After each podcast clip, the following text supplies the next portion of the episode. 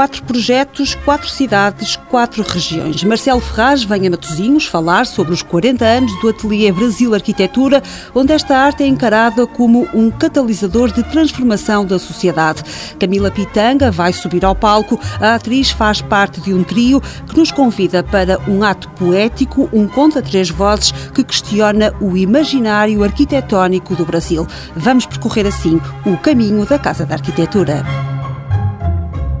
Em abril, Infinito Vão continua a proporcionar momentos de partilha entre Portugal e Brasil. Dia 13, sábado, chega mais um convidado especial com um testemunho único. Marcelo Ferraz, fundador do Ateliê Brasil Arquitetura, vem a Matosinhos falar sobre o percurso deste projeto que nasceu em 1979 em São Paulo. O arquiteto traz quatro projetos de quatro cidades de norte a sul do Brasil. Vou mostrar o Museu do Pão, que é numa cidadezinha de 4 mil habitantes, muito pequena, na Serra Gaúcha, Serra do Rio Grande do Sul.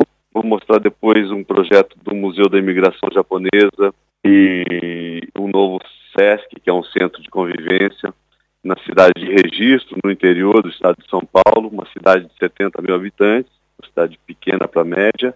E vou mostrar depois o Museu Cais do Sertão, que fica em Recife, já uma metrópole, né, com 1 milhão e 800 mil habitantes, quase 2 milhões.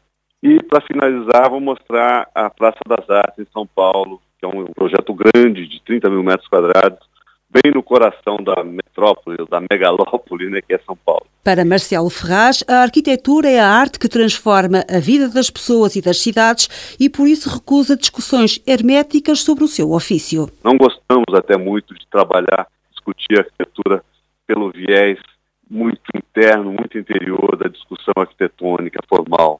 Pelo contrário, a gente acredita que a arquitetura, mesmo que se configure ou que ao final se chegue à forma, ela nunca deve partir da forma. A gente chega até a forma ao final dos projetos.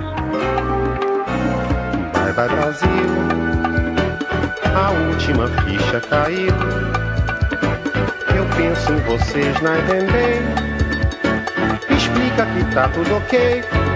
Esta será uma das músicas que compõem a banda sonora do ato poético que leva ao palco da Casa da Arquitetura três atores brasileiros. O ponto de partida é a crónica nos começos de Brasília, escrita por Clarice Lispector nos anos 60. Camila Pitanga é uma das atrizes que dá corpo a este conto, também no dia 13. Ela acaba assumindo nesse texto o que eu estou chamando de polifonia, então é como se fossem múltiplas vozes, múltiplas leituras.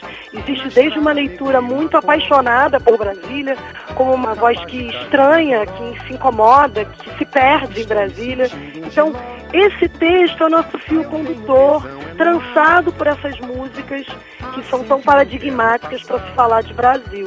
Um ato poético que não é um espetáculo, nem um concerto, nem um recital. É uma mistura de música e palavra que questiona o imaginário arquitetónico do Brasil, com uma cidade no epicentro da discussão, sonorizada à medida. A criação de Brasília, essa cidade construída, essa cidade traçada no ar, né? essa cidade que para muitos é o paradigma de arquitetura, de uma arquitetura arrojada, moderna, para muitos também é alguma coisa difícil, como é que se mora numa cidade tão planejada, tão estética, como é que é a vida numa cidade dessa. Depois da primeira versão no Brasil, Infinito Vão, o catálogo da mostra sobre 90 anos de arquitetura brasileira vai ser lançado na versão portuguesa e inglesa.